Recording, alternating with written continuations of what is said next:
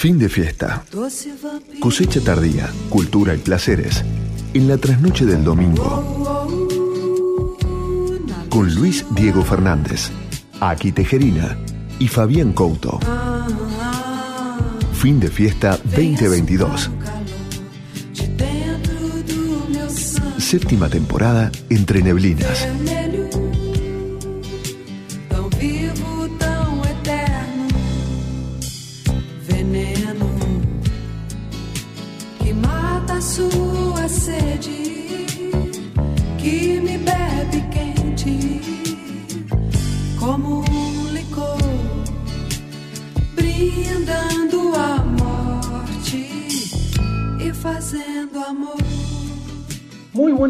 Noches amigos y amigas de fin de fiesta. Aquí estamos iniciando un nuevo programa, en este caso el número 309-309.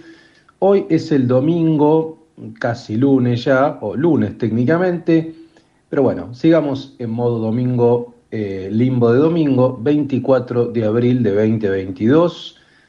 Trasnoche, aquí estamos en este fin de fiesta cosecha tardía, en el momento en que todos los seres anómalos, los zombies, se levantan de eh, sus tumbas y se ponen a leer y a beber copiosamente.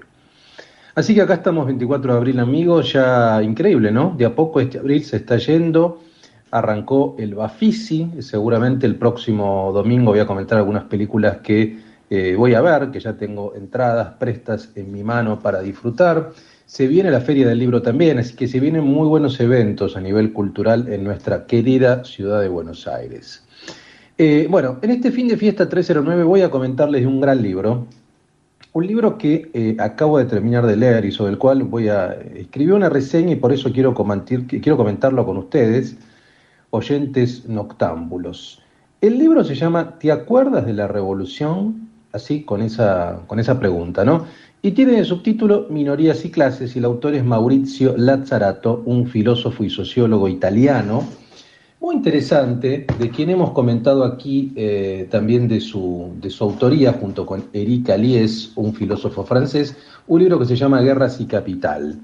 Es un filósofo italiano residente en París, escribe en francés, es editor, eh, forma parte del comité editorial de la revista Multitudes, es investigador en el Matiz CNRS, miembro del Colegio Internacional de Filosofía, y yo creo que es uno de los filósofos europeos y sobre todo italianos más interesantes de los últimos eh, tiempos, de nuestra contemporaneidad. Eh, este libro lo ha editado Eterna Cadencia, que también editó, por ejemplo, eh, El Capital odia a todo el mundo. Viene editando consistentemente textos de Lazzarato, eh, y también hay otros textos en castellano, como Gobernar a través de la deuda, La fábrica del hombre endeudado, que los editó Amorortu, por ejemplo. Em, a ver, el título ya es un título interesante. ¿Te acuerdas de la revolución? Como si la revolución fuese algo del pasado, algo que quedó absolutamente enterrado. Y uno podría decir que parcialmente sí, digamos, ¿no? Que ya, si uno piensa en las revoluciones tradicionales, no sé, en la revolución rusa de 1917, o anteriormente la Revolución Francesa de 1789, o en la Revolución Estadounidense de 1776, es decir, o en la Revolución Gloriosa Inglesa, ¿no?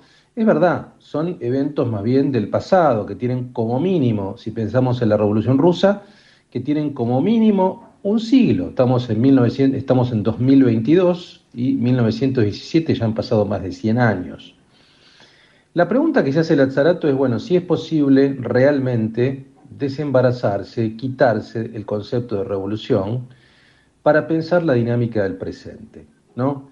Y la respuesta a esta pregunta sería no, según su punto de vista. Es decir, eh, el ciclo de, eh, digamos, este ciclo de revoluciones que se inició en 1917, efectivamente uno podría decir que fracasó, ¿Por qué fracasó? Bueno, acá van a venir diferentes interpretaciones. Algunos dirán porque la revolución política fue separada de la social, porque la revolución tuvo ciertos inconvenientes operativos que nunca terminó de solucionar, porque se olvidó del sur, porque Marx creyó que la revolución se daría en países eh, altamente desarrollados y no fue así, se dio en más bien sociedades eh, en vías de desarrollo, campesinas como la rusa, pero también podemos pensar en la Revolución Cubana, en la Revolución de Mao en China, eh, en el sudeste asiático. Entonces, la idea es tratar de pensar desde una óptica actual dónde está, dónde aparece la posible revolución del futuro, digamos, ¿no? Y allí es donde Lanzarato es muy interesante porque hace toda una, revisión y una gran discusión que, em, que es bastante sutil, digamos, con diferentes filósofos, sobre todo en la década del 60, con los, con los cuales él viene discutiendo hace bastante tiempo, particularmente con Michel Foucault, con Foucault, quien critica con bastante dureza, digamos, ¿no? Pero también otros autores como Gilles Deleuze o como Félix Guattari eh, o como Antonio Negri y Michael Hart, digamos. Y también discute fuertemente con esto. ¿Por qué? Porque según su punto de vista, estos filósofos han dejado de lado categorías que son indispensables desde un punto de vista marxista, y él se asume marxista como la noción de clase, la noción eh, de lucha, por, no sé, conceptos como multitud, eh, minoría, subjetividad, eh, que no son operativos desde el punto de vista de la revolución. Ahora, es interesante poner la lupa en lo que ha pasado en los últimos años. Si bien es cierto que estas revoluciones, el ciclo de revoluciones históricas, bueno, uno podría decir que, no sé si ha culminado, pero por lo menos está en un fuerte parate, eh, el, autor hace una, recopilación, un pasaje por los últimos eventos, o los eventos de los últimos, yo le diría, 10 años por lo menos, como mínimo 10 años, y eh, probablemente sí, a partir de 2011, más o menos 10 años. Y vean todo lo que ha pasado en los últimos 10 años a nivel mundial, ¿no? Arrancamos aproximadamente con el ciclo de las insurrecciones de África del Norte por la llamada Primavera Árabe. Ustedes recuerdan 2011, 2012, 2013, la Primavera Árabe. Movimientos políticos que sistemáticamente, bueno, derrocaron a muchos eh, gobernantes, a muchos tiranos. Gaddafi, por ejemplo, de Libia, a quien masacraron, ¿no? Eh, Mubarak en Egipto, Siria, bueno, todo el norte de África, así arrancó eh, prácticamente el siglo. Luego tuvimos una serie de movimientos políticos más bien urbanos en países del primer mundo, por ejemplo, Occupy Wall Street en New York, o por ejemplo los indignados en España, que fueron movimientos, bueno, que se empezaron a disgregar, hoy ya se disgregaron, pero que eh, fueron muy importantes para repensar todo el sistema político. En eh, Estados Unidos y en España, a la postre, Podemos, que surgió de los indignados, terminó siendo gobierno. Luego, en 2019, dice Lazarato, esa continuidad entre el norte y el sur se interrumpió, pero aparecieron el movimiento de los chalecos amarillos en Francia en cuando asumió Macron, en 2017, digamos, ¿no? Que fue un movimiento también muy fuerte, que parecía imparable y que Macron de alguna manera lo desactivó escuchándolo, yendo a dialogar y escuchando sus pedidos. Eh, y luego tenemos una fuerte irrupción de movilizaciones en el sur, sobre todo a partir del 2019, y comienza con el movimiento, anteriormente también, pero con el movimiento en Chile, con los movimientos en Chile a raíz del aumento del precio del metro, que prácticamente dio vuelta a Santiago de Chile y que a la postre terminó colocando un nuevo presidente como Boric, pero también tenemos eh, movilizaciones en Argelia, en Irak, en Sudán, en Colombia.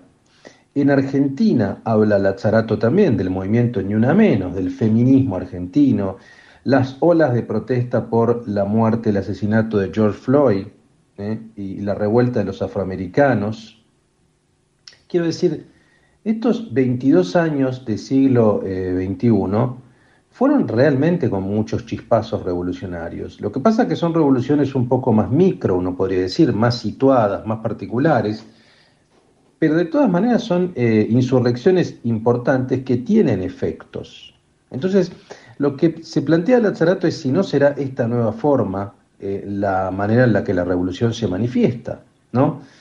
Para él todavía es poco, porque él tiene una posición muy marxista y busca realmente un, cambio radical de las reglas de juego económicas en términos de clase y demás.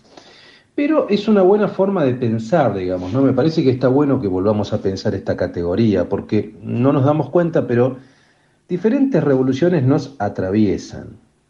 Le voy a leer un fragmento, como siempre hacemos con los libros, de la página 356. Dice, para bien o para mal, lo que, mundo lo, que el mundo es, se lo debemos a las revoluciones. 1789 le puso fin al antiguo régimen, el esclavo, el burgués, se convirtió en amo, dirá Hegel. Lo que constituye la obsesión de los ordoliberales, los neoliberales, los conservadores, los reaccionarios, de los demócratas y los progresistas, no es la afirmación de la burguesía, sino la irrupción de las masas que acompañó a la Revolución Francesa. El proletariado blanco de los sans-culottes, la Revolución Negra en Haití, la Declaración de los Derechos de la Mujer de Olympe de Gouges, y que decretó de manera irreversible su centralidad en la acción política. La revolución de 1917 transformó la guerra civil europea en una guerra civil mundial, que los colonizados transformaron en su turno en revoluciones victoriosas. ¿Mm? Bueno, efectivamente, para bien o para mal, lo que el mundo es, se lo debemos a revoluciones. Efectivamente, somos un efecto un poco de revoluciones, o totalmente de revoluciones. El tema es entender cuál es la forma de la revolución hoy, si pasa por la minoría, por dónde pasa el esquema revolucionario. Así que eso es lo que se plantea en este libro excelente de Mauricio Lazzarato, ¿Te acuerdas de la revolución, minorías y clases? Editado por Eterna Cadencia, una gran, gran editorial y sobre todo gran librería, que les recomiendo que visiten ahí en la calle Honduras, en Palermo, Hollywood, una casa bellísima, eh, donde pueden comer también, hay un patio, un café precioso, vayan a Eterna Cadencia, se pueden pasar toda una tarde leyendo, comprando, comiendo, divino lugar. Así que esta es mi recomendación de este fin de fiesta 309 Cosecha Tardía, este libro de Mauricio Lazzarato. Tendremos obviamente el soundtrack eh, de, Fabián Couto, que elegirá especialmente las canciones que sonarán en este cosecha tardía. Por supuesto, sus testimonios, sus secciones sobre vino, gastronomía. Él les va a comentar seguramente en el pase eh, a quién podemos escuchar en este nuevo fin de fiesta, con quién nos vamos a deleitar. Aquí con su, con su análisis, con su columna, ¿no? Eh, en, este, en, esta noche cerrada, veamos qué es lo que observan sus anteojos polarizados. Y en la nueva sección de Trasnoche Filosófica voy a hablar precisamente a propósito de Lazarato, pero voy a hablar de Foucault, a quien critica un poco Lazarato, a ver cómo entendía Michel Foucault el poder. ¿Y qué es el poder hoy? Así que amigos, eh, los invito a que se relajen, pueden estar en la cama tal vez, haciendo un poco de modorra, en este fin de fiesta, en esta trasnoche y en este número 309 del 24 de abril. Así que amigos, los dejo hoy con, ahora con Fabián, para que les diga musicalmente con qué arrancamos este fin de fiesta, cosecha tardía, un fin de fiesta, por supuesto, revolucionado. Gracias Luis, buenas noches para vos y buenas noches, buenas trasnoches con copiosos momentos de lo que gusten para quienes nos escuchan. Mientras te escuchaba hablar de la revolución, me vino un poco, hay mucho hoy día una especie de lo que se llama em, la izquierda caviar, ¿no? Esa revolución para otros y lo mejor para nosotros. Ayer escuchaba justamente una diputada de izquierda hablar, pero su ropa no parecía ser acorde a su discurso. Hoy tenemos en el programa un reportaje en vivo, Absenta. Llegó la absenta y la revolución de las mentes, el duende verde, el hada verde, la bebida con más fama de psicodelia llega a la Argentina desde Francia y la bebida que más revolucionó el arte y las mentes va a ser explicada y va a disipar todas las dudas sobre la absenta Matías Ugarte, responsable de Delepiane, quienes han traído el absenta a la Argentina. Por lo tanto, arrancamos nuestro fin de fiesta 309, fin de fiesta cosecha tardía, con dos temas revolucionarios, The Clash, el vals de los rebeldes, y Led Zeppelin, haciendo All of My Love, todo mi amor. Si hay revolución, que sea con amor.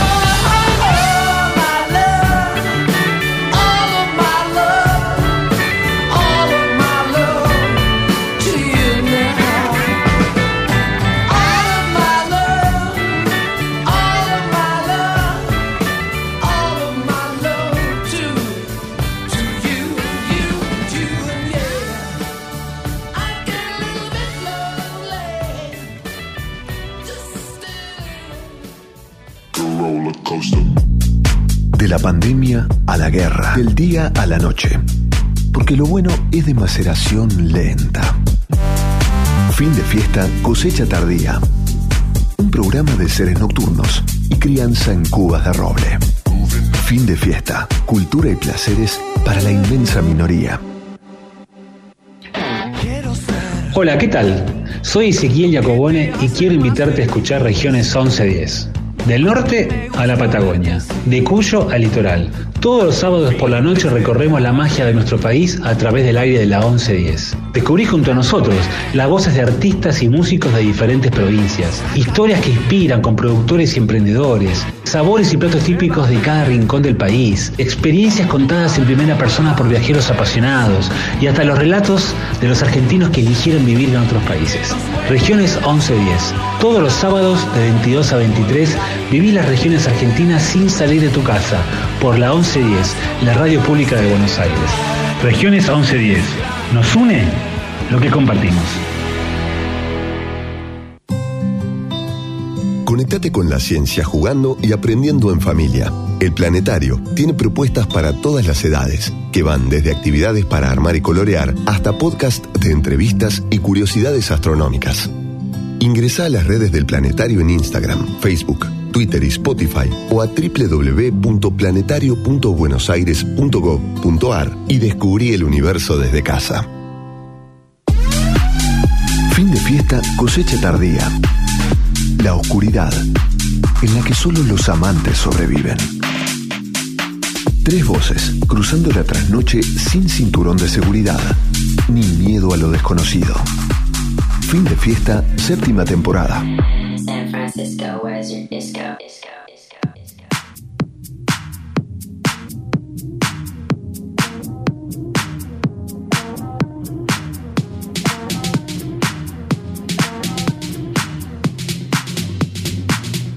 got a black magic woman. Got a black magic woman.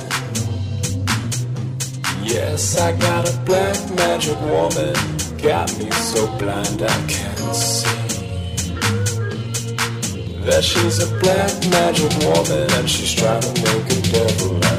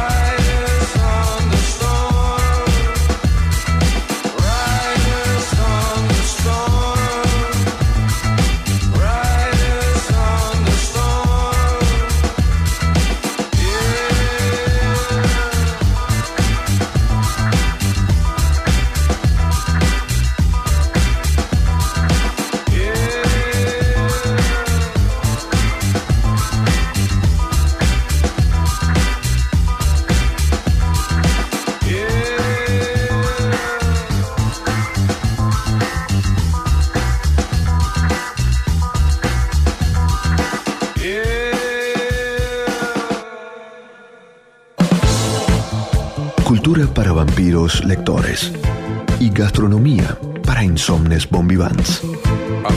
Fin de fiesta, cosecha tardía. En el séptimo año se nos vino la noche. Existe más de una manera de dar vida. 6.000 argentinos esperan. 40 millones. Podemos ayudarlos. Todos podemos dar vida. Comunicate al 0800-555-4628 www.incucay.gov.ar Es un mensaje del Ministerio de Salud, Presidencia de la Nación. Comentá, participá, opina, compartí, comunicate, buscanos. En Twitter como arroba la 1110. En Facebook barra la 1110. Y en Instagram arroba la 1110. Somos la radio pública de Buenos Aires. Estamos en las redes y te queremos escuchar. Fin de fiesta, cosecha tardía. La oscuridad, en la que solo los amantes sobreviven. Tres voces cruzando la trasnoche sin cinturón de seguridad, ni miedo a lo desconocido. Fin de fiesta, séptima temporada. Amigos fiesteros, hoy tenemos un reportaje que se va a centrar en una bebida como la absenta, una bebida con alto contenido alcohólico y rodeada de un profundo misticismo. ¿Qué es la absenta?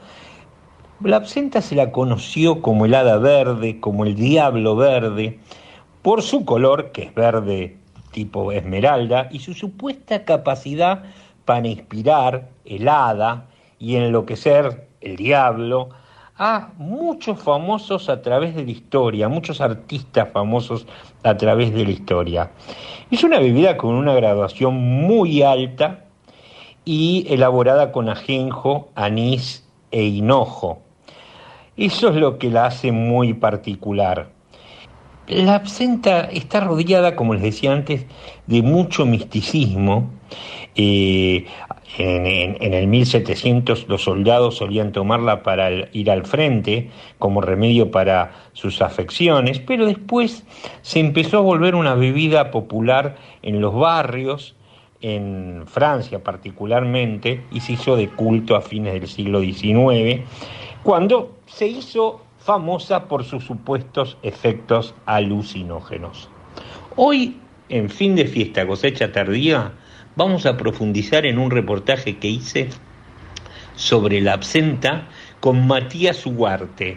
Matías Ugarte es responsable de Delepiane, la importadora de la absenta francesa en la Argentina. Llega el hada verde a la Argentina y ustedes se van a enterar de qué se trata. Hablar el nombre propio. La palabra de los creadores tiene su espacio. Ahora, en fin de fiesta 2022, cosecha tardía. Muy bien, vamos a hablar de Absenta, el nuevo producto de Delepiane que está causando furor. Lord Byron, Mary Shelley, Picasso, Oscar Wilde, el gran Oscar Wilde, Lautrec, se fascinaban, se divertían, se emborrachaban, disfrutaban con, para muchos el hada verde, para otros el duende verde, para otros el diablo verde. ¿Qué es realmente la absenta, la absinte, la absinta, como muchos quieran llamarla? Para eso les trajimos un experto, el responsable del producto. Adelante, respóndenos eso. Hola Fabián, ¿cómo va? Mi nombre es Matías Ugarte, me presento, soy el jefe de marketing de, de Pian Spirits. Y nada, bueno, un saludo a la audiencia del programa. Acá estamos para contar un poco de absenta. Absenta es, no deja de ser una bebida alcohólica, es un licor por su denominación, por su cantidad de azúcar que tiene en su formulación. Ese licor tiene una mezcla de hierbas exclusiva, en este caso diferente, eh, para la conformación del producto. Tiene ajenjo, tiene esta, la base es un licor de, es un licor de caña, Tiene anís, que el anís no es menor, digamos, el anís es... Mirá que después voy a extenderme un poco sobre los componentes. Perdón, pero perdón. está muy bien lo que estás diciendo. O sea, planteemos, tiene tanta mística. Sí, eh, eh, la absenta surge por allá por el siglo XIX y es donde desde Van Gogh, a- por nombrar a uno de los... eh, Bueno, dicen que Van Gogh se cortó la oreja en una terrible borrachera de absenta. Es lo que dice el, el sabor popular. La mística, La sí. mística, pero no, no, no está comprobando, pero sí, lo que sí, lo que hubo es surgimientos en el siglo XIX, lo tomaban generalmente artistas de, de- de ese perfil, y la realidad es que también eso eh, fue evolucionando eh, y en algún momento tuvo un- un- una, tuvo una, una parte... Una explosión Sí. en Valle, realmente. Sí, sí. Y también después fue un poco censurada.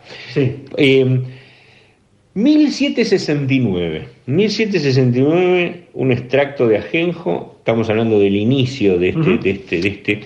Era conocido como el tónico de las hermanas Genot en Suiza. Ahí es donde nace y llega a ser la bebida más popular de Francia, como vos bien dijiste, Matías, en el siglo XIX.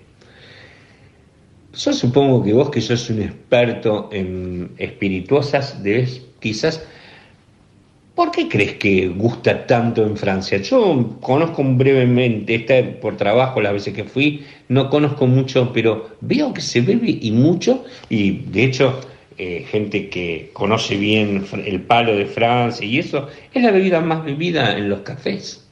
sí. Es la bebida espirituosa, ¿no? Sí, un poco tiene que ver con el perfil del consumidor francés. Vos también tenés otro hermano, si querés, que surge en el momento que, que la absenta es prohibida, que es el pastiz, Exactamente. que es un perfil Exactamente. muy similar, Muy similar. que tiene que ver con sacarle algunos componentes que tenía la absenta y ponérselo al pastiz para que no fuera prohibido. Esa es la Exactamente. Eso es parte de la historia. Exactamente. Pero es una bebida que, que, que es, que, es- que más allá de, de- ser parte de, de Francia, es parte de, del, de- digamos, de la, del pueblo francés. Es como que es, es insignia, digamos, la insignia de decir, bueno, asociás, no sé, por decir un ejemplo, digo, hablo de Cava, hablo de España, cuando hablo de Francia, o hablo de Prosecco, hablo de, de Italia, cuando hablo de Francia, el absenta sale muy fácil.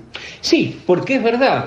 Porque es cierto que todo el mundo identifica el pastiz, pero no saben que, como vos bien dijiste, el pastiz es un producto que co- cobra relevancia cuando la absenta empieza a ser perseguida por cierto, cierto componente que le atribuían eh, em, cosas este, em, como un viaje, malos Alucinógeno. viajes alucinógenos. Correcto, correcto. Y la verdad que no, eran cosas de, de- época también, ¿no?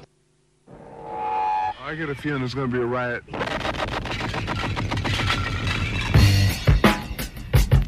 I don't read the newspapers because they all have ugly prints.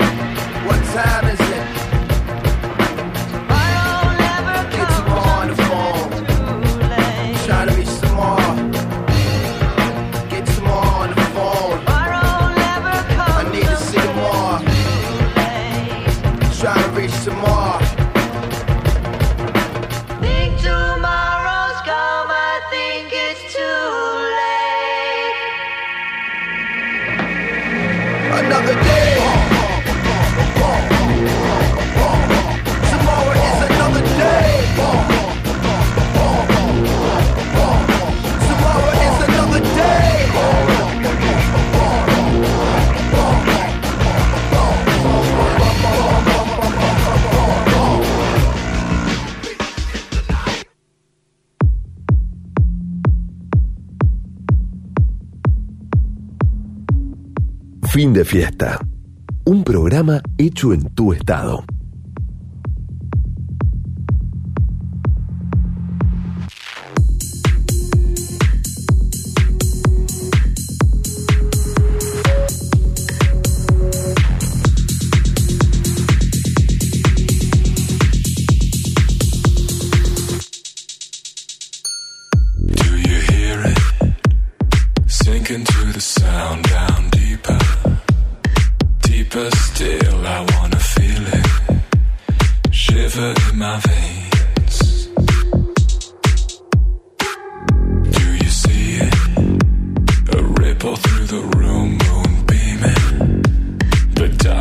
Baby, I need it. A shiver in my veins. Do you wanna get high?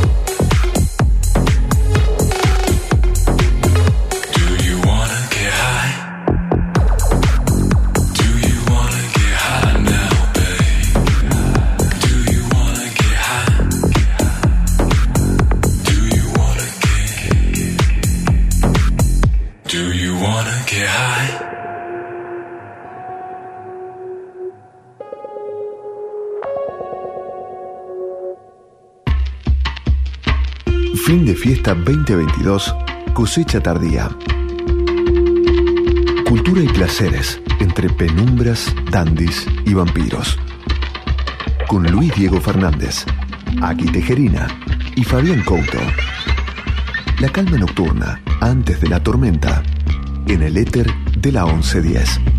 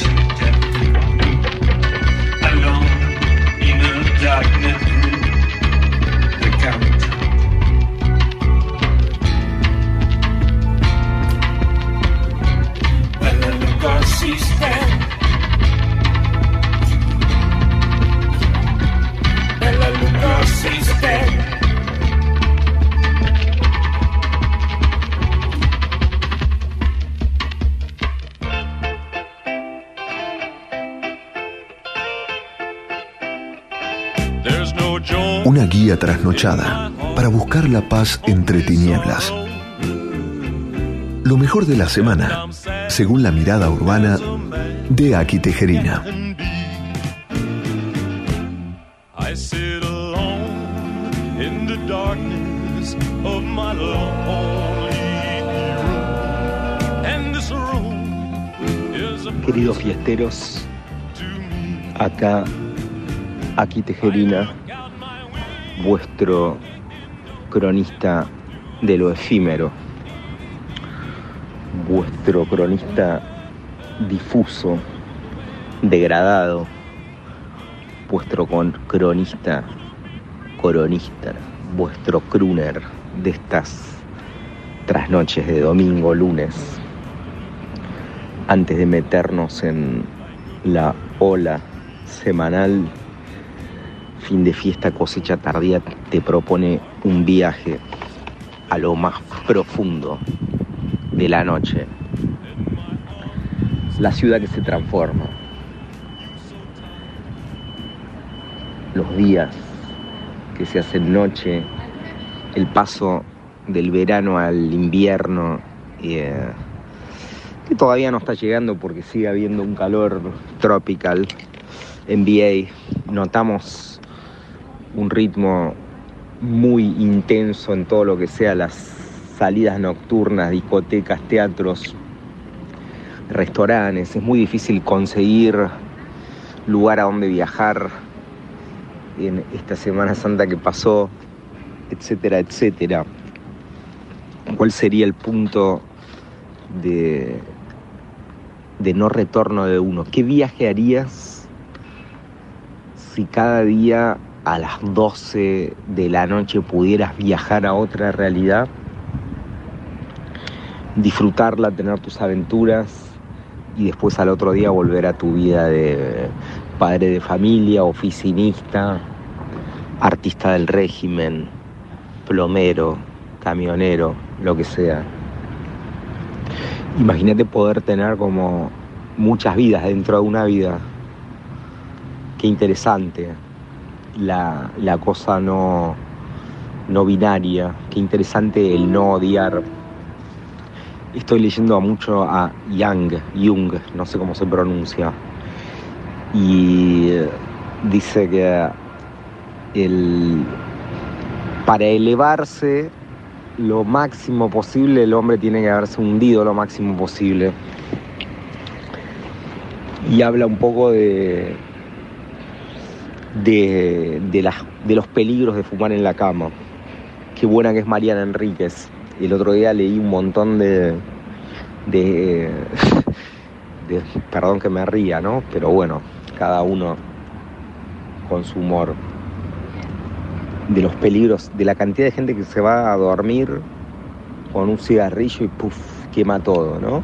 Como, qué metáfora de la Argentina actual, ¿no? Con, con, un, con, un- con un mundo que está más, eh, no digo que esté más complejo, ¿no? Porque básicamente no está más complejo que hace 200 años, ¿no? Donde la gente moría de frío, no había vacunas, los alimentos no llegaban.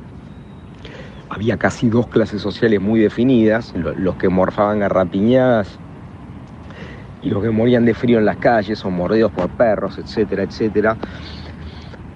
Ahora, ¿no? Que Europa es todo un caos, ¿no? Porque eh, digamos que la guerra esa que nosotros vemos por, por TV y, que nos cuentan los, los analistas de los distintos canales, ellos la tienen ahí cerca, ¿no? Se escapa una- un misil nuclear acá, esto y lo otro, estratégicamente están todos comprometidos, nosotros no estamos acá.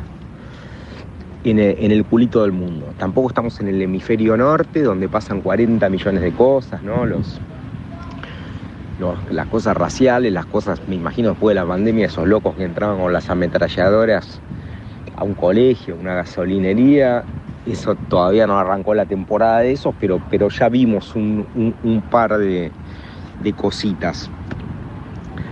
Y acá estamos viviendo esa etapa de los peligros de fumar en la cama.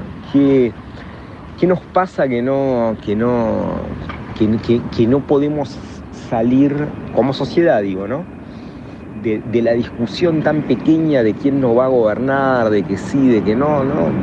La cosa sería que, qué queremos. Y está todo tan, tan puesto en, en las personas que es, eh, es lastimosamente ridículo el, el panorama político actual.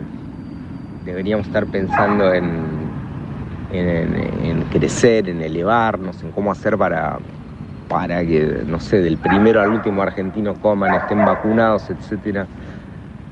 Allá lejos ladra un perro. Si yo te digo canciones con perros, si yo te digo canciones con hombres lobos, si te digo canciones con vampiros, cuántas canciones hay con, con los animales, ¿no? Cómo, cómo nos define lo animal últimamente, ¿no? El, el- el que no como animales, el que tiene mascotas, si tenés mascotas, eh, adoptá.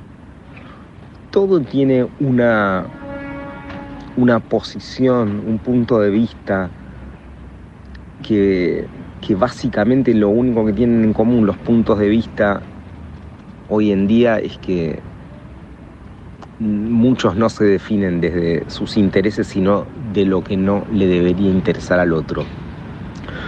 Todo lo distinto a este trip nocturno, muy nocturno, muy metido como un puñal en tu cerebro, en esta trasnoche de la 11-10.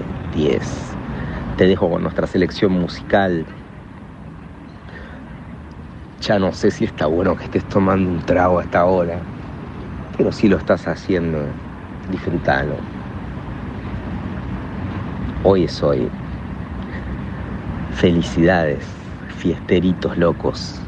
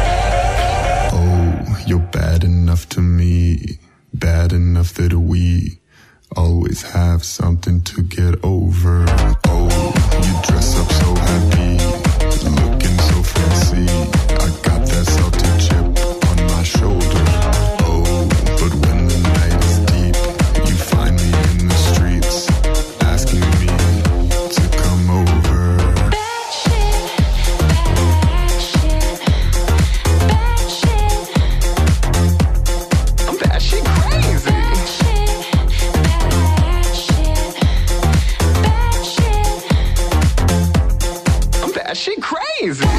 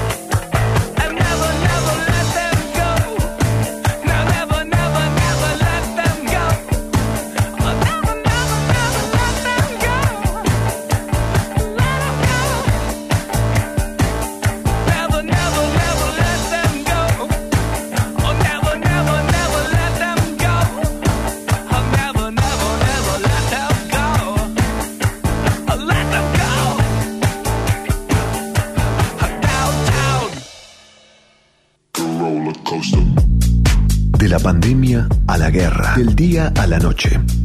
Porque lo bueno es de maceración lenta. Fin de fiesta, cosecha tardía. Un programa de seres nocturnos y crianza en cubas de roble. Fin de fiesta, cultura y placeres para la inmensa minoría. Los sábados de 8 a 10 de la mañana te espero para que hablemos de nosotros, cómo vivimos, qué queremos y con qué país podríamos soñar. Soy Sergio Elguezábal, periodista y activista ambiental. Estamos juntos en el mismo aire.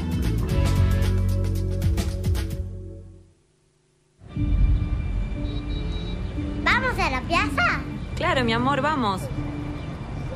¿Falta mucho? No, es ahí cruzando. Mamá, quiero ir a los juegos. Dale, pero dame la manito para cruzar.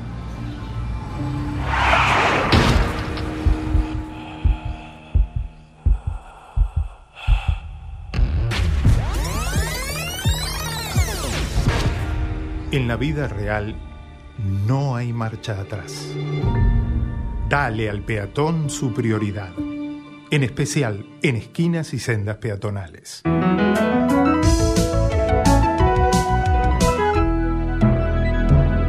Luchemos por la vida.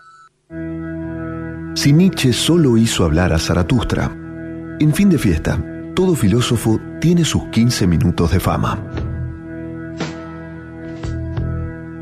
Trasnoche filosófica, entre destilados y habanos.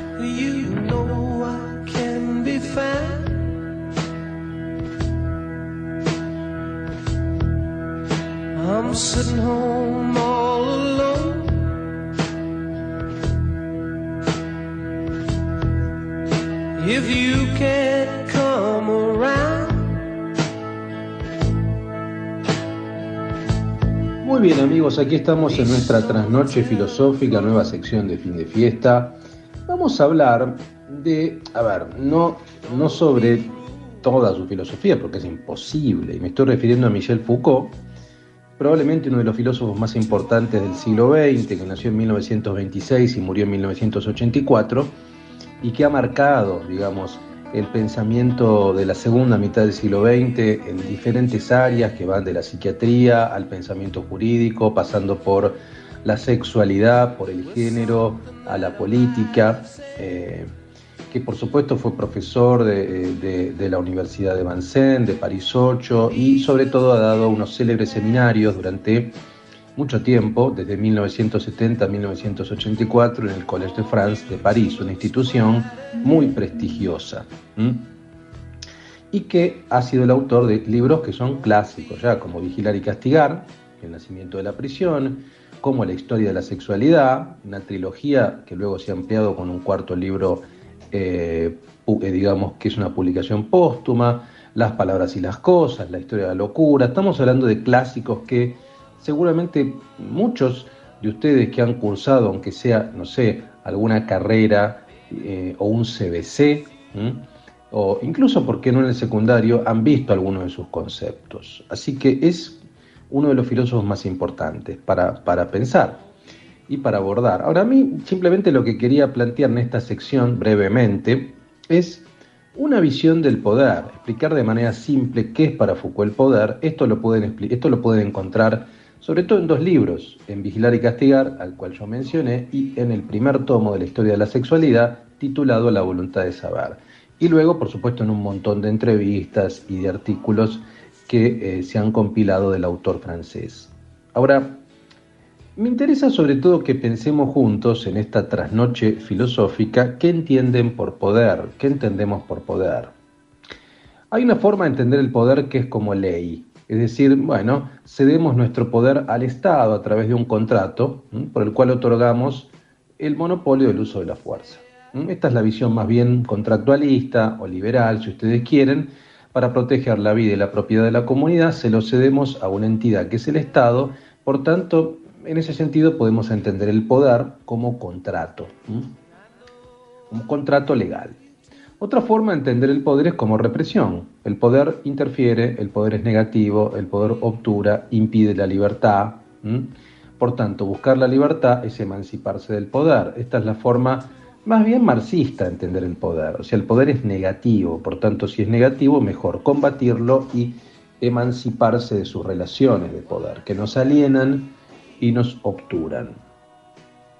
Y tal vez una tercera forma de entender el poder es como lo entendía Friedrich Nietzsche, el poder como guerra. El poder es producto de una conquista, tiene poder quien gana una batalla, una batalla bélica o una batalla interpretativa, una batalla cultural, y quien vence impone su visión hegemónica sobre los demás. O sea, quien gana una guerra, literal, ocupa un territorio y no se discute porque ganó la guerra. Bueno, quien gana una batalla interpretativa impone a los demás su visión de, supongamos, una lectura de la sociedad. Pero ahí es siempre un juego de suma cero. Alguien gana y otro pierde.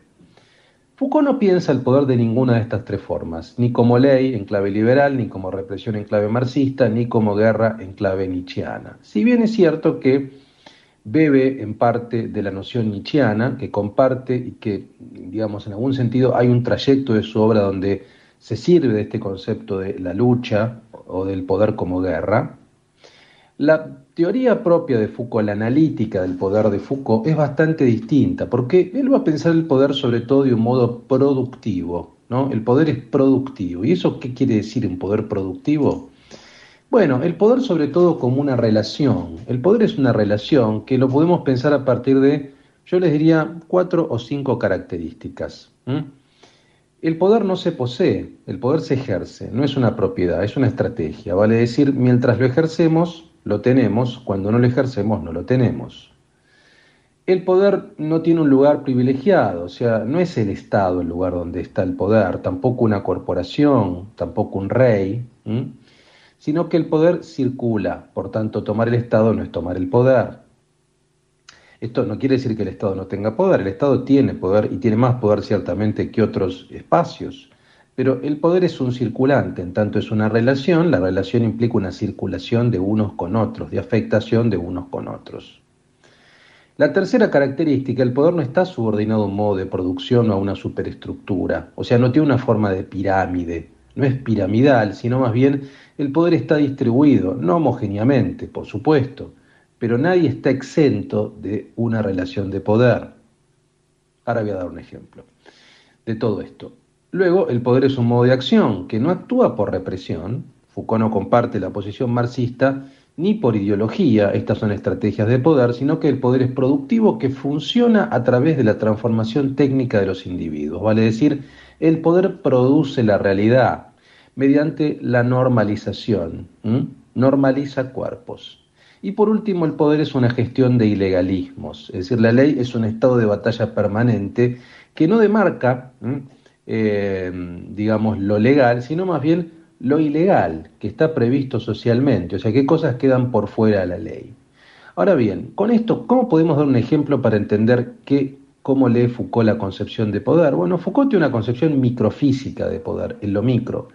Vale decir, si el poder es una relación y si el poder es productivo, nadie está ajeno a estar atravesado por una relación de poder. Es decir, o ejercemos o padecemos el poder.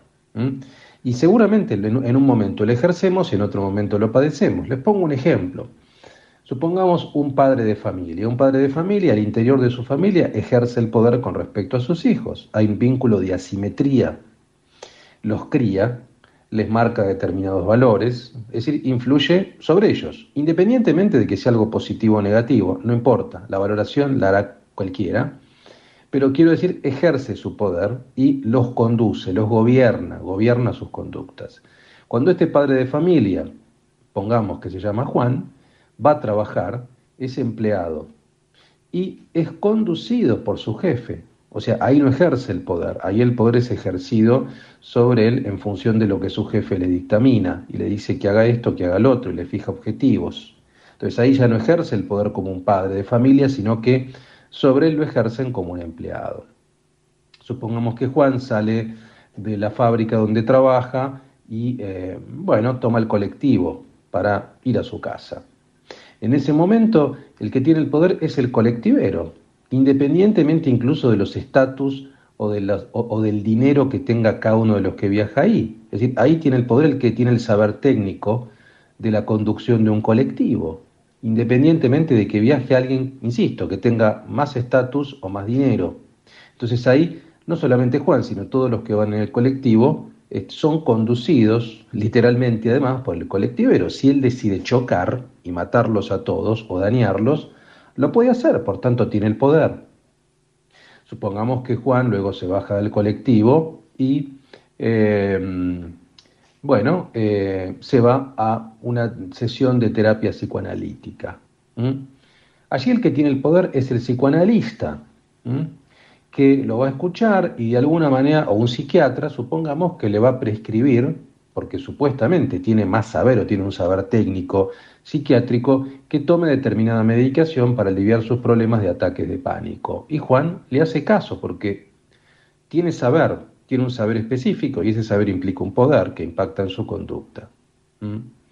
Luego Juan, Juan vuelve a su casa y otra vez él ejerce el poder con respecto a sus hijos y pongamos que tiene un vínculo también con sus hijos y en general con su familia porque marca sus líneas directrices.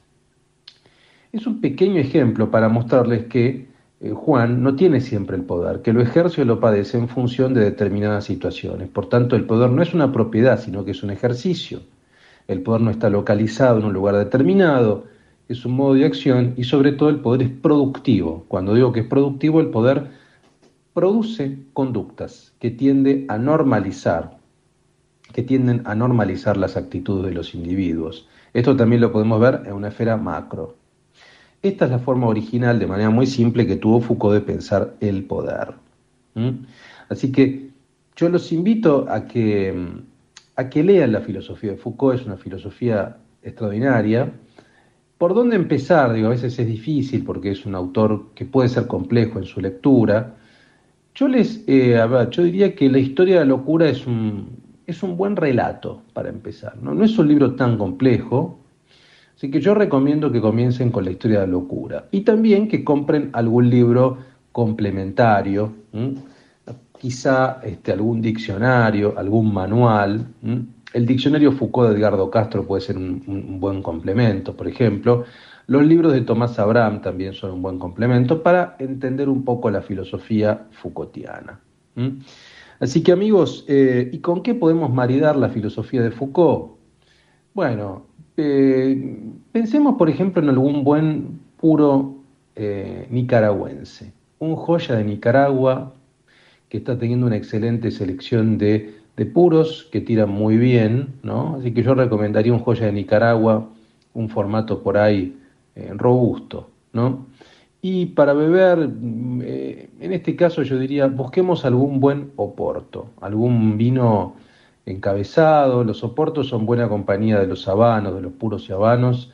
Eh, puede ser algo, algún porto efectivamente de Portugal, ¿no? Pero si no tenemos el malamado, que es un rico porto argentino de Zucardi. Así que allí tienen, queridos amigos de fin de fiesta, la recomendación de la trasnoche filosófica. Seguimos viajando en esta cosecha tardía. I feel so close to you right now, it's a force field.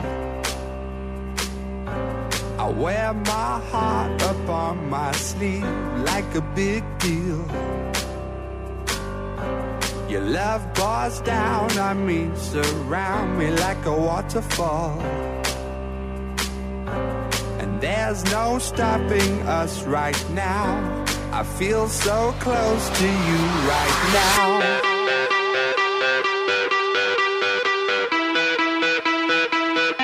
Estás escuchando Fin de Fiesta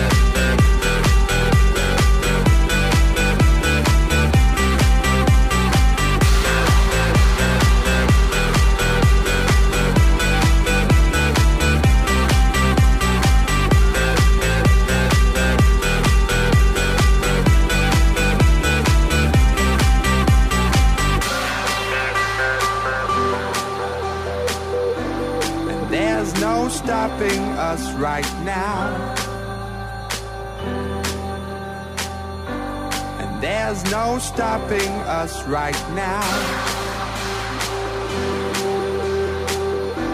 And there's no stopping us right now.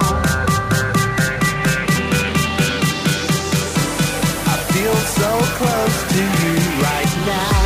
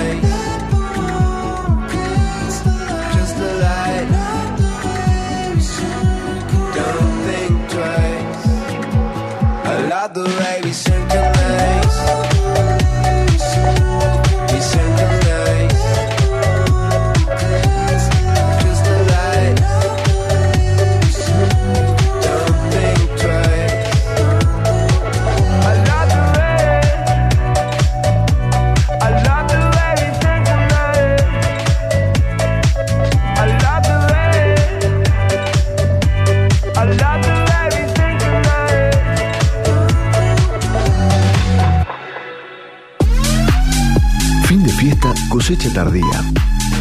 La oscuridad, en la que solo los amantes sobreviven. Tres voces, cruzando la trasnoche sin cinturón de seguridad, ni miedo a lo desconocido. Fin de fiesta, séptima temporada. San Francisco, where's your disco? ¿Vamos a la plaza? Claro, mi amor, vamos. ¿Falta mucho? No, es ahí cruzando. Mamá, quiero ir a los juegos. Dale, pero dame la manito para cruzar.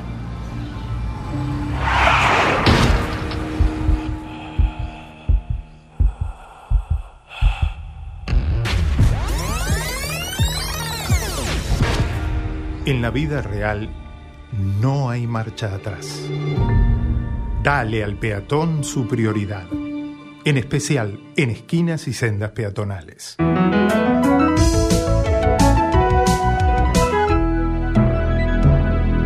Luchemos por la vida. Descarga la nueva versión de la aplicación Vea Medios y escucha la 1110 con la mejor calidad desde tu celular, iPad o tablet. Para no perderte un segundo de todo lo que la radio de la ciudad tiene para ofrecerte, Vea Medios, la aplicación que te acerca a los medios públicos de Buenos Aires, estés donde estés.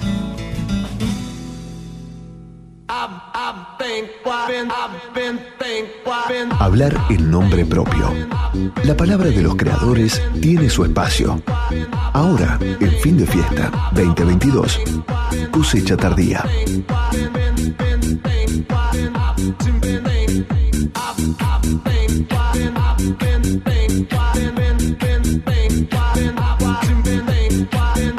Continuamos en esta segunda parte hablando sobre la absenta con Matías Ugarte. Piensen ustedes que en la Belle Époque escritores como Hemingway, Oscar Wilde, Rimbaud, Van Gogh, Gauguin consumían absenta en busca de inspiración artística. Y de ahí viene un poco el mito. Se dice que incluso Van Gogh, tras beber absenta, se cortó el lóbulo de la oreja y se lo entregó a una amada prostituta. Muchos mitos, mucho misticismo alrededor de una bebida exquisita y quizás también un poco de los dioses. Seguimos hablando sobre la absenta.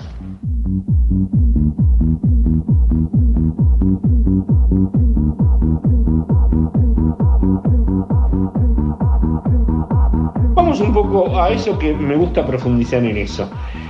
Porque eh, la absenta se elabora de acuerdo a la manera similar a muchos destilados aromatizados. Ahí está. Por eso tampoco es muy diferente de ciertas cosas. Pero yo un poco lo que estaba viendo es que las- lo que se llama la Santísima Trinidad son el ajenjo, Artemisa absinthium, de ahí absenta, el hinojo y el anís. Este absenta que tienen ustedes en, en ¿tiene esos componentes o han cambiado o han variado algo? No, no, los componentes son- Ajenjo, hinojo y anís están, la- Son- esa trinidad está. Si esa trinidad está, obviamente el ajenjo es la parte principal en su dosis justa. En el caso del anís es como hacerte un paralelo. Vos decís en un gin, si el gin no tiene nebra no es gin. Bueno, en este caso, Claro. eh, eh, en ese paralelo es lo mismo con el ajenjo, lo que pasa, lo mismo con el, ¿cómo es? Con el, eh, se me borraron los dos, con el eh, ajenjo. Ah, perdón, el hinojo o el anís. ojo, el sí. anís. A ver, en anís este caso es un anís estrellado, que obviamente, eh, y son, lo que pasa que el- Yo de hecho, sabes que no sabía que tenía hinojo, pero después, pensándolo, entiendo que la última vez que habré bebido absenta era en, en España. Y hace ya unos años. Pero es cierto que el enojo está, si uno es buen Sí, catador. lo que pasa que ahí, ahí está la parte, eh, lograr el equilibrio, porque estamos hablando de tres componentes muy power, muy poderosos, Muy power, que sí. son, que se sienten mucho y que son, Es y que son súper invasivos. Es Con lo cual, bueno. ese, ese, ese balanceo que tiene que haber entre los tres componentes es el secreto de. Y aparte, más allá de eso, también las hierbas. Que, que, que- que son parte de los, de los componentes, diferentes hierbas que se cultivan Claro, porque ahí, ¿no? vuelvo a decirlo, o sea, conocido como lo que es la Santa Trilogía, que no puede no estar, son, eh, vuelvo a decirlo, el ajenjo, hinojo y anís. Pero después hay como 15 hierbas y componentes eh, o más, eh, depende un poco quién lo haga, ¿no? Ahora, estaba mirando la botella, perdón, eh, Matías, estaba mirando la botella de ustedes y acá me gusta como aclara que dice licor de ajenjo, productos de Francia. Sí. O sea, está bueno que lo diga, ¿no? Es, es un tema de, de- de la etiqueta propia para Argentina y, Y tiene una linda contraetiqueta donde hay información, yo no la he leído todavía, pero está bueno que se la hayan puesto. y está bueno también determinar que, eh, comentarlo que esta es la primera absenta legal registrada en Argentina, que es un Exacto. dato no menor, que tiene que ver con la graduación alcohólica. El, código alimentario permite hasta 54 grados, este producto tiene 53,7 53. porque el original tenía 55 y tuvimos que modificarlo para traerlo a Argentina, ¿no? Buen, buen detalle Es ese. un poco la parte. Una última pregunta. ¿Cómo Me no? quedaría hablando una hora, pero este, el tiempo en radio es tirano. Siempre escuché decir en TV es tirano, pero desde que vino la pandemia en radio también. La absenta debe beberse según el método checo. Mirá vos, yo me enteré también ahora, indagando un poco, que es el famoso método checo. O, si esto lo sabía, el bohemio moderno, que es como lo bebían Lutre, Lord Byron, Wilde o Mary Shelley. Es quien escribió Frankenstein, para los que no saben. Eh, ¿Te animás a describirnos, Matías, el ritual correcto de cómo beber el absenta? Si alguno lo quiere hacer al estilo Lord Byron o Wilde.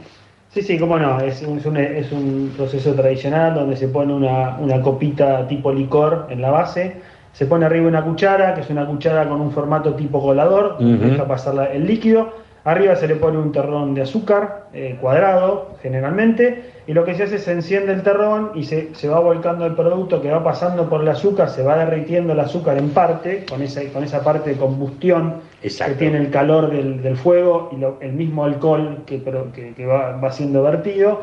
Y ahí lo que se logra es, una vez que se empieza a disolver el terrón, se toma eso obviamente después de Una copita. una copita y lo que hace, obviamente el azúcar lo que hace es suavizar, porque vos estás tomando un producto de casi 54 claro. grados, ¿no? Es un poco el secreto. A mí me dan muchas ganas de probarlo así, porque yo siempre lo probé y de hecho en mis posteos mucha gente decía, yo siempre lo probé puro, menos mal que contás esto, me llega tarde la información, pero es cierto, a mí también me llegó tarde. Eh, o sea, lo sabía pero nunca lo había hecho y ahora lo quiero hacer. Y voy a decir dos cosas. Una, Quizás es difícil hoy día conseguir el terroncito típico de azúcar que antes te daban en los bares, pero se consiguen. Y la otra, una cuchara agujereada para que pase el licor es difícil, pero yo les voy a dar un dato que lo pensé. Hay unas cucharas que cierran y encierran el té, las hebras de té para poner dentro de la taza de té. Ponen el terrón dentro de estas cucharas para té, le echan el absenta por arriba y van a ver que es la misma, la misma Ma- solución. Es una solución Era magnífico, na- magnífico, no se me hubiera ocurrido y es perfecto. Sí, sí, sí. Bueno, gracias a mi amiga Inés Bertón que me regaló esas cucharas, la reina del té, que me, la- Totalmente. me regaló esas cucharas. Mati, muchísimas gracias. Eh, te cedo la palabra de despedida. Bueno, muchas gracias Fabián, muchas gracias al programa, muchas gracias a la audiencia por tenerme en cuenta y poder explicar en un pequeño ratito del programa eh, lo que es el consumo y el perfil de un licor tan conocido como la absenta. Buenísimo. Matías, Matías Ugarte, desde Lepiane, productos fabulosos, uno más rico que otro, de una línea. Estoy, justo estamos hablando, haciendo este reportaje y tengo delante grandes licores, grandes licores de ellos. Ahora que cuando venga agosto, recuerden que primero de agosto es la caña para tomar el día, que si quieren que el año resulte bueno. Eh, pues la estoy viendo justamente. Em, Gracias. Y esperemos volver a la radio justamente para estar una hora charlando con Matías y abriendo, podríamos abrir una absenta tranquilamente. Gracias, Matías. Muchas gracias a ustedes.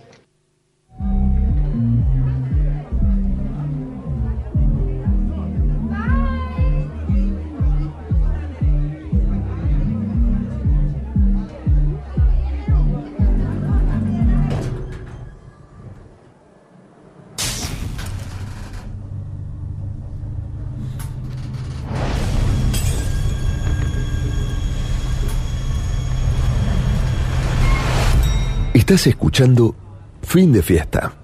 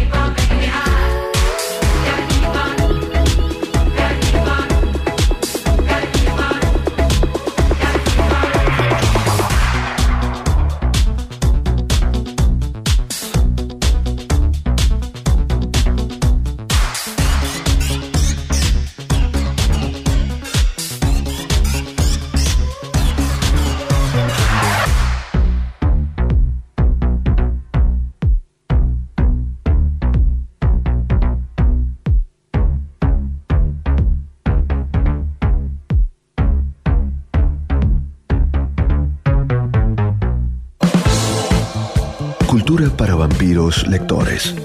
Y gastronomía para insomnes bombivans. Fin de fiesta, cosecha tardía. En el séptimo año se nos vino la noche.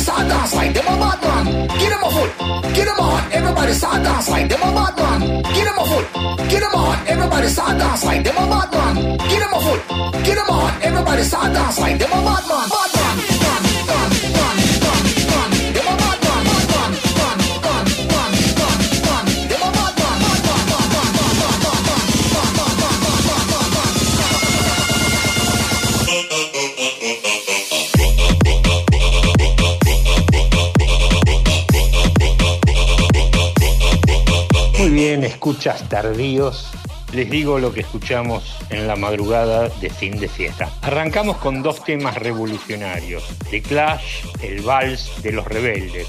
Y Led Zeppelin, Todo mi amor. Madó, Black Magic Woman, versión del famoso tema de Santana. Igor Sensor, Woman, Riders on the Storm, también un estándar. DJ Shadow, Six Days. Dr. Tamis, Shiver. Sophie Tucker, Bad Shit. Le CD Sound System, Daft Punk is playing at my house. Los Daft Punk están tocando en mi casa. Calvin Harris, Feel So Close. Milky Chance, Synchronize. Y esto, Anaba Max, de Moto. The Chemical Brothers, Got to Keep on Look. Y este último que escuchan es Germiani and Wildfire, Voodoo. soy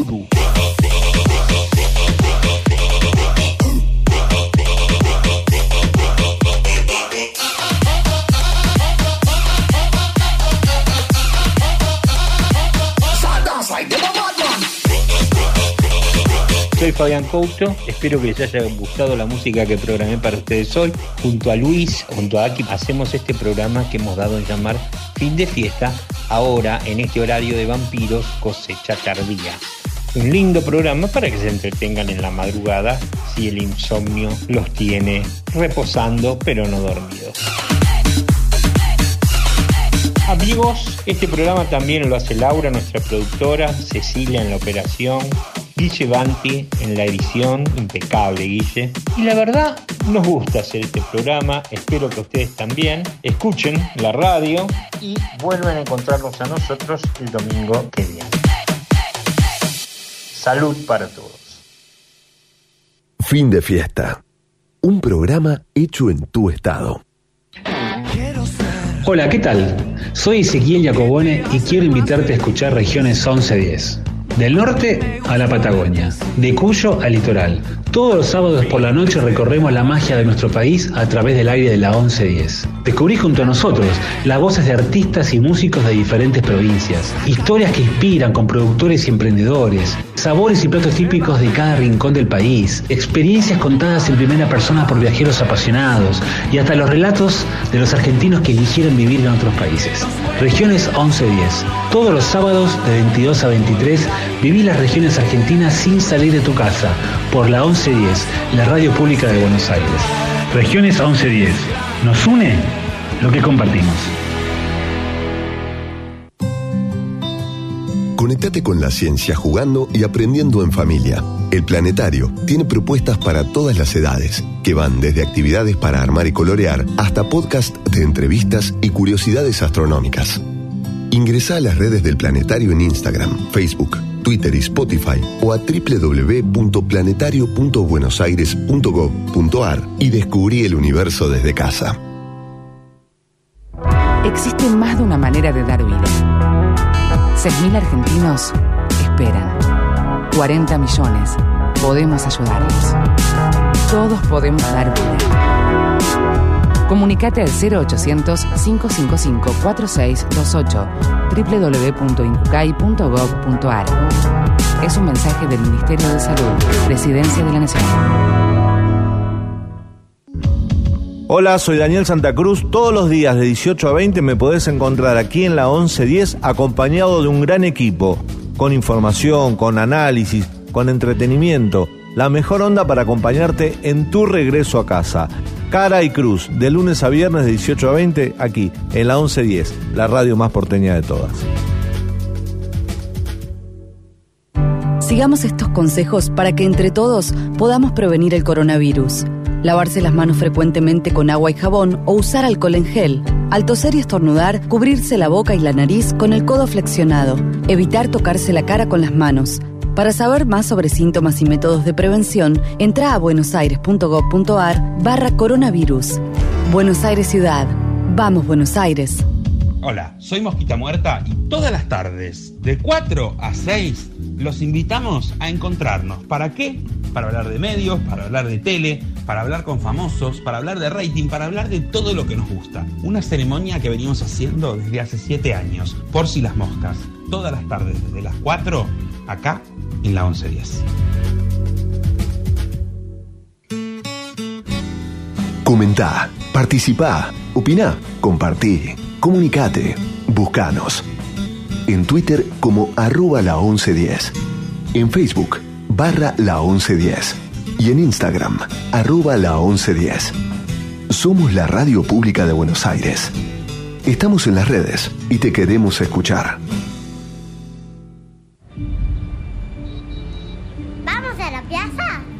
Mi amor, vamos. ¿Falta mucho? No, es ahí cruzando. Mamá, quiero ir a los juegos. Dale, pero dame la manito para cruzar.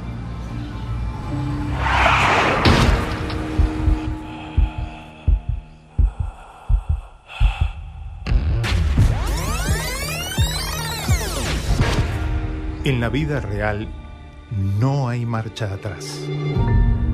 Dale al peatón su prioridad, en especial en esquinas y sendas peatonales.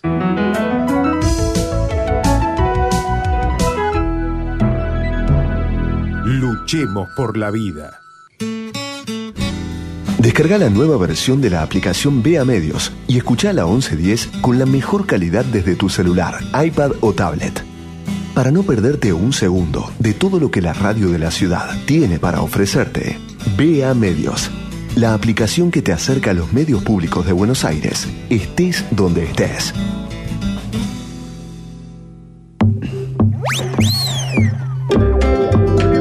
Estás en el aire de la 1110. Estás escuchando Buenos Aires. La 1110. Tu ciudad. Tu radio.